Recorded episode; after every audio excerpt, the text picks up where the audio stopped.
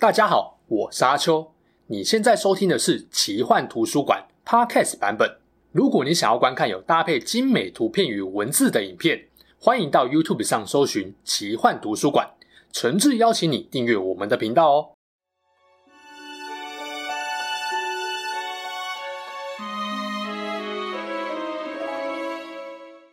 Hello，大家好，我是阿秋，来聊聊神秘奇幻的主题故事。如果要说谁是魔戒电影里面形象被黑最严重的苦主，第一名大概就是刚夺宰相兼统治者的狄奈瑟二世了。小说被改编成电影后，角色的形象或多或少都会有一些差异。如果像是勒古拉斯这种被电影 buff 加戏的就算了，那偏偏狄奈瑟是直接被劣化。当然，再怎么样，应该也比某些人的戏份完全被砍掉要好吧。只看电影应该会认为迪奈瑟根本老还颠，讨厌亚拉冈跟甘道夫就算了，居然连自己的亲生儿子也有极大的差别待遇，甚至还表示希望死的人是法拉莫而不是波罗莫。我想不少人都隔着一幕感受到法拉莫的心碎了吧？这集就要来聊聊波罗莫跟法拉莫的老爸，A.K.A. 刚铎宰相兼实质领袖的迪奈瑟二世的故事。他真的有这么昏庸愚昧吗？原著中的他跟电影中的他差别在哪里？为什么他会这么讨厌亚拉冈跟甘道夫，也不喜欢自己的次子法拉莫呢？如果喜欢我们的影片，记得帮我按赞、订阅、开启小铃铛，接收最新影片的及时通知哦。迪奈瑟二世是魔戒圣战时期的刚铎宰相，也是握有实际统治权的摄政王。因为刚铎当时已经很久没有国王了。关于刚铎为什么长期没有国王，也没有打算找新国王，可以去看我之前聊刚铎王国的影片，里面解释得很清楚。根据《魔戒》第三部后面的附录所说，狄奈瑟是摄政王一脉，数百年来最有王者之气的人。他高傲自信，熟读中土世界历史，并具有强大意志力跟先见之明，毫无疑问是一位英明的刚铎领袖。但这位刚铎领袖在魔界圣战时期最后，确实也面临了人生巨大的考验，濒临崩溃。虽然原著没有电影这么夸张，但某几件事情的发生，确实也压垮了迪奈瑟自豪的钢铁意志。在了解迪奈瑟有多么厉害之前，先把时间拉回到第三纪元二九三零年，这年迪奈瑟刚出生，隔一年亚拉冈也会出生，再过十一年。甘道夫、比尔博和索林、橡木盾这些矮人才会展开远征孤山恶龙的任务，并参与五军之战。迪奈瑟的老爸艾克西里昂二世生下他时还没有成为摄政王，直到二九五三年，艾克西里昂才开始统治刚铎。在先前，索伦与摩多公开现身，王国就在摩多旁边的刚铎自然感受到了强大压力。老爸刚治理刚铎时，迪奈瑟的年纪才二十岁出头，年纪轻轻就已经表现出他的过人之处。他高大、英勇、博学、睿智，理论上完全可以期待这位王国新星未来领导刚铎重挫摩多黑暗势力。直到林奈瑟膝盖中了一箭，而不是是某个名叫索隆泽尔，看起来跟他差不多年轻的家伙来到刚铎，二话不说就拿起手中的剑助刚铎一臂之力。接着用他缜密的思维、卓越的剑术跟军事领导能力，把长期困扰刚铎的昂巴海盗杀了个措手不及。相信很多人都知道了。索隆泽尔其实就是亚拉冈的化名，这个比他小一岁的家伙简直是军事天才，屡战屡胜，很快就赢得艾克西良的信任跟刚铎子民的爱戴。然而，迪奈瑟才是未来王国统治者的接班人，自己本身的条件、能力又出众，当然会觉得自己才是那个该被老爸信任、被子民爱戴的英雄。当然，对抢了他风头的索隆泽尔很没有好感。索隆哲尔来到刚铎后，成为老爸身边最重要的谋士。不止曾经告诉摄政王要警惕昂巴海盗，率兵夜袭昂巴，击杀对方统帅，而且自己的军队损失微乎其微，还告诫摄政王不要信任白袍萨鲁曼，应该欢迎灰袍甘道夫。前面说过，他是个熟读历史而且聪明的人，这时候很可能已经猜到索隆哲尔的真实身份，就是有王族直系血脉的亚拉冈。而甘道夫希望亚拉冈从刚铎宰相手中取回他该有的统治权，所以狄奈瑟合理怀疑索隆哲尔跟甘道夫两人一搭一唱，别有用心。也就是说，狄奈瑟对亚拉冈跟甘道夫的敌意，从他年轻还不是摄政王的时候就开始了。所以在亚拉冈某次帮助刚铎大获全胜，没有选择凯旋归来，而是向东横越安多因河，深入东方跟南方窥探索伦的阴谋诡计时，刚铎子民跟摄政王举国万喜，只有狄奈瑟一个人完全不感到遗憾。第三纪元二九七六年，四十六岁的狄奈瑟迎娶了多尔安罗斯亲王的姐姐芬朵拉斯。他对于老婆的爱与付出超越一切，陆续有了波罗莫跟法拉莫两个儿子。他偏爱长子波罗莫，理由是波罗莫的容貌、英勇、骄傲、自信等特质都非常像他。为了接班摄政王，他努力吸收跟刚铎有关的一切历史与传说，开始研究针织金球的相关知识。就在和妻子成婚八年后，老爸去世，迪奈瑟以王者的姿态继承了刚铎宰相的位置。大敌当前。魔影的力量越来越强大，然而迪奈瑟丝毫没有半点畏惧。他知道，他和两个儿子的努力将左右刚铎跟中土世界的命运。成为摄政王的迪奈瑟二世冷静寡言，独断专权。和他老爸不一样，他比较少聆听跟采纳他人的意见。纯粹以国家领导人来说，这绝对不是什么好事。然而，在介绍刚铎的影片，我也说过，这个国家强就强在一千年来宰相的表现几乎都很不错，而迪奈瑟又是几百年来最有君王风范的一位，这也让刚铎子民相当安心。然而，不幸的是，继位三年后的迪奈瑟痛失挚爱，这让他比之前更加冷酷沉默。他有预感，魔多会在他有生之年发动大型攻势，然而只是一位固守城池，战局就很难有扭转的空间。对此，他需要利用针织金球的透视力量来刺探敌情，掌握先机。这边必须说明一下哦，针织金球由诺多族精灵打造，能和注视着同样东西的人沟通。具有强大法力的人，甚至能够操纵它来看见世界上任何一个角落的景象。简单来说，就是无线通讯装置啊。伊兰迪尔当初从努曼诺尔帝国带了七颗针织金球抵达中土大陆。然而有一颗在先前戒灵攻下米纳斯伊希尔后被索伦夺走了，这就让针织星球的使用变得很危险。使用的同时，索伦也能透过他拥有的那一颗来影响跟腐化另外一端的人。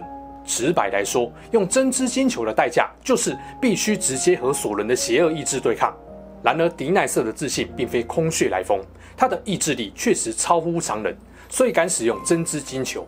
你也可以把它想成是类似白雪公主里面的魔镜，有足够的智慧跟能力，更可以显现出使用者想知道的讯息，这让迪奈瑟的智慧更加渊博，对远方发生的事件也了若指掌。然而，使用金球也让他暴露在索伦的黑暗力量之下，未老先衰。其实不止迪奈瑟，艾辛格的萨鲁曼也透过针织金球观察魔多的状况，同时他们也都用金球监视着甘道夫的动向。但差别在于，萨鲁曼使用一段时间后就被索伦慢慢腐化了，然而迪奈瑟却阻挡了索伦的意志入侵，没有被索伦腐化，这非常夸张哦。萨鲁曼是三级神，都顶不住索伦的腐化了。迪奈瑟区区人类，而且还不是对权位力量都没有兴趣的哈比人哦，他能靠意志力扛住索伦的邪念入侵，根本也是开外挂了，完全就是钢铁般的意志力啊。另外，迪奈瑟同时也关注着萨鲁曼。从中获得有利的资讯，索伦只能眼睁睁看着迪奈瑟随心所欲。他大概是又生气又黑人问号吧？哎，这家伙不是渴求高大权位跟力量的人类吗？怎么可能不被我腐化？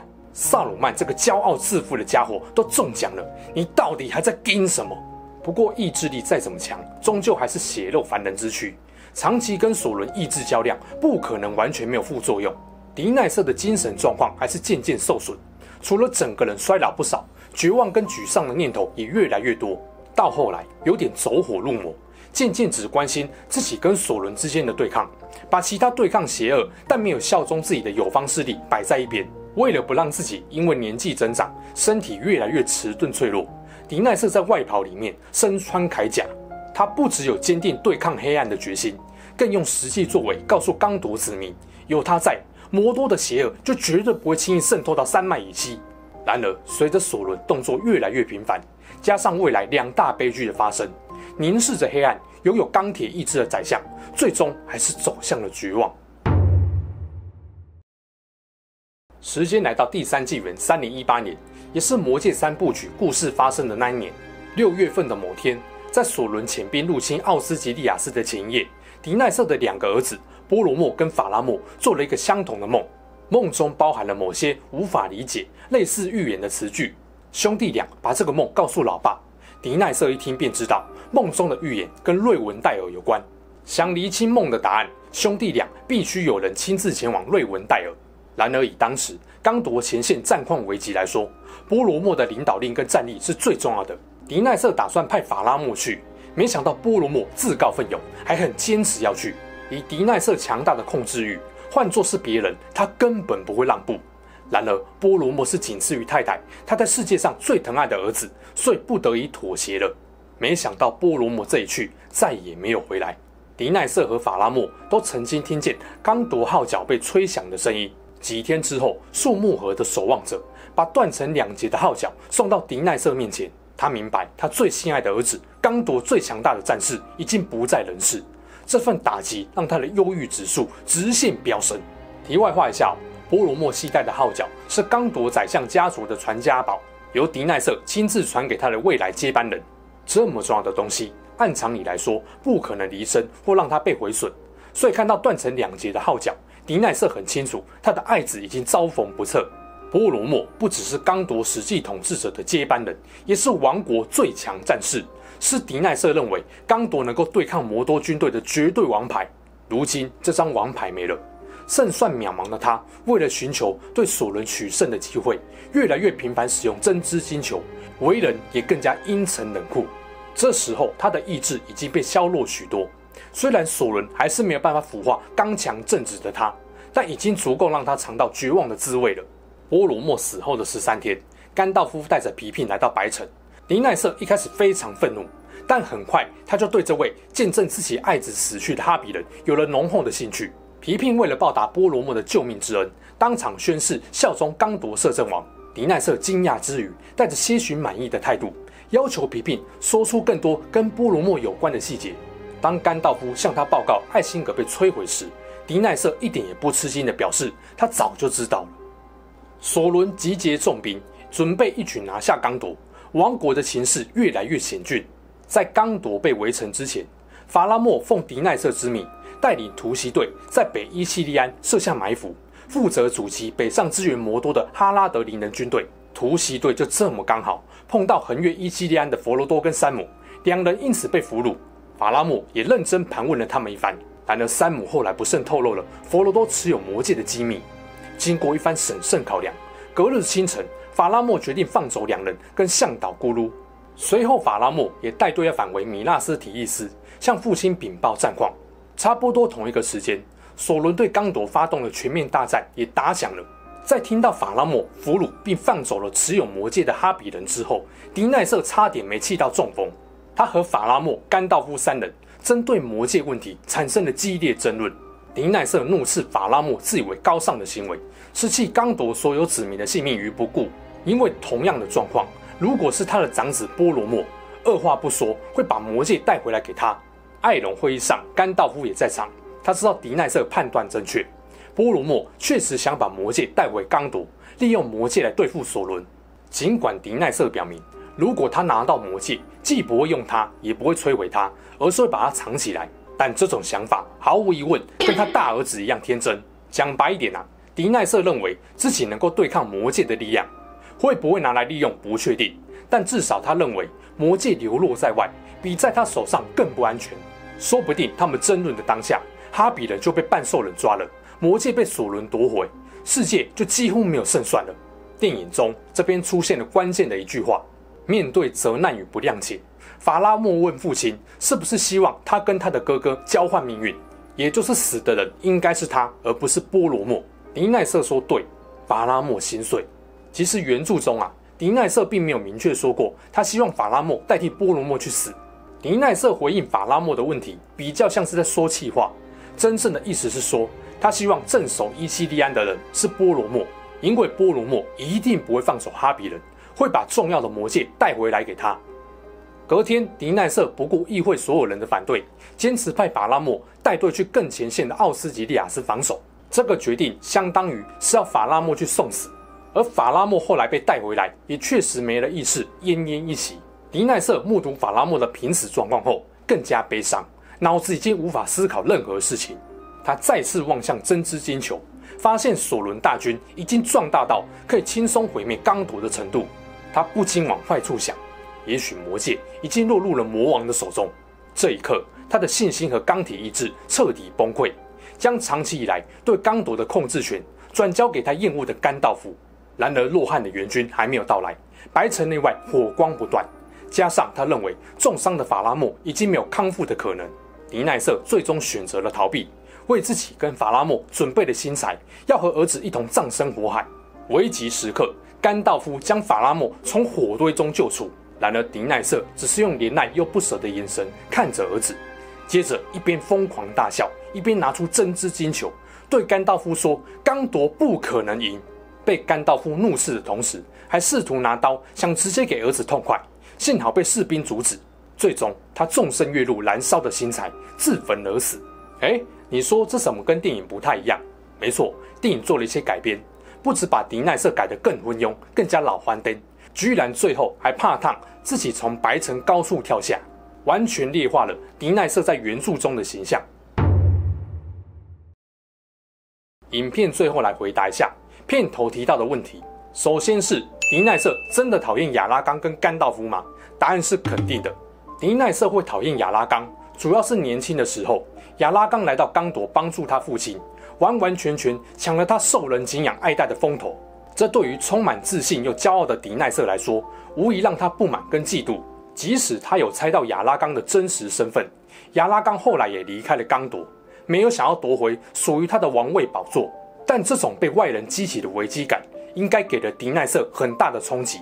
对于甘道夫的厌恶，大概也和亚拉冈当时跟老爸说要欢迎甘道夫提防萨鲁曼有关。毕竟他就不喜欢亚拉冈了。听到亚拉冈捧甘道夫，当然也不会对甘道夫有好感。但对于法拉莫的态度又是怎么回事呢？坦白说，电影因为是直接从第三纪元三零一八年魔戒远征队成立开始演，就没有办法交代迪奈瑟的过去。当你不知道迪奈瑟的过去，还有他常年以惊人意志力对抗索伦这件事，只从他人生最后已经濒临绝望跟疯狂的两年来看，自然就会觉得这个老家伙怎么这么不明事理。感觉只会扯所有人的后腿。迪奈瑟偏爱长子波罗莫是不争的事实，理由很简单，波罗莫的样子跟性格举止几乎都是他的翻版。波罗莫的英勇战功也印证了他就是在他之后刚夺未来的希望。他也确实对法拉莫有不满，但大致上来说还是疼爱法拉莫的，绝对没有电影不满到希望法拉莫去死一死那么夸张。迪奈瑟为什么对法拉莫不满呢？一个原因是他当时处在很低潮的情绪，有迁怒的意味在。毕竟指派兄弟某人到瑞文戴尔，他一开始是希望法拉莫去的，而波罗莫坚持要去，最后还发生悲剧，不免让他自责，没有坚持己见。这点他其实是不满自己，把这种情绪转移迁怒到法拉莫身上。而如果法拉莫表现不错，其实他也很难有迁怒的机会。关键就在于法拉莫放走了哈比人。让魔戒从手中溜走这件事，直白来说就是法拉莫跟他对于魔戒应该要如何处理意见不合。前面我有说，迪奈瑟是个控制欲很强的人，法拉莫跟他意见不合，在他眼中就是不听话、忤逆他。更重要的是，在关于魔戒归属的争论中，原著当时甘道夫在场，法拉莫讲话的时候眼神一直望向甘道夫，察觉到这点的迪奈瑟就直接呛法拉莫。你在我面前装得十分谦卑，但你暗地里根本把我的话当耳边风，一意孤行。你看和以前一样，你说话还是很有技巧，可是你从头到尾都一直看着米斯兰达，希望他告诉你说的对不对，有没有泄露太多。他从很久以前就赢得了你的信任。迪奈瑟讨厌甘道夫，而法拉莫不止没有把魔戒带回来给他，甚至儿子感觉还跟甘道夫沆瀣一气。你他妈宁愿听甘道夫，也不愿意听你老爸的话，是不是？如果是你哥，他绝对百分之百听我的话。如果当初去瑞文戴尔的是你，波罗莫也不会死，我也早就得到魔戒，有了逆转战局的希望。这一切都是你这个不听话的儿子造成的。这样讲，不知道大家是不是就能理解迪奈瑟的想法了呢？而且法拉莫不止和他讨厌的巫师亲近，价值观也跟他不同。原著中还有这么一段话。迪奈瑟对法拉莫说：“哼，那不会改变你的决定的，你还是会把那个东西送走。我很了解你，你从以前就一直想要效法古代的王者，像他们一样高贵、慷慨、谦卑有礼。这对于陈平时代的王族来说，或许是值得付出的目标。但是乱世中的慷慨往往必须以死为代价。简单来说，狄奈瑟认为法拉莫过于仁慈大气的价值观跟处事原则不适用于乱世，这是不切实际的天真作为。而他已经习惯掌控一切，独断专权。在刚铎即将灭城的危机之下，不容许有人扰乱他苦心安排的计划。也许波罗莫没死的话，他还能看见刚铎的未来，还能坚持他钢铁般的强大意志。然而，当他眼中已经剩下绝望时，法拉莫的失控就不再是单纯的不听话，而是让他进一步感受到一切将失去控制的绝望危机感。迪奈瑟不是个昏庸的领袖，他英勇正直无畏。自信让他常年使用真知金球探查敌情，并找到对抗索伦的合适策略，稳住刚铎。虽然没有被腐化，但是真知金球也确实让他未老先衰，绝望的念头也越来越明显。最终，波罗莫的死让他濒临崩溃，直到大军压境，跟法拉莫拼死，成了他崩溃的最后一根稻草。或许正是由于他的自信跟强大，让他最终不得不迈向悲剧的结局。我偶尔会想。如果狄奈瑟当初没使用真知金球，是不是就能挺过波罗莫之死的煎熬与刚铎保卫战的危机呢？明明全心全意为了刚铎对抗邪恶，到头来却还是差了一点就能听见索伦败亡的消息。从战乱的角度来感受，十天是漫长的；如果以历史长河的角度来俯瞰，十天只是一瞬间。然而对于迪奈瑟而言，十天是他再也见不到的希望。是跟着他进入棺材的一辈子遗憾。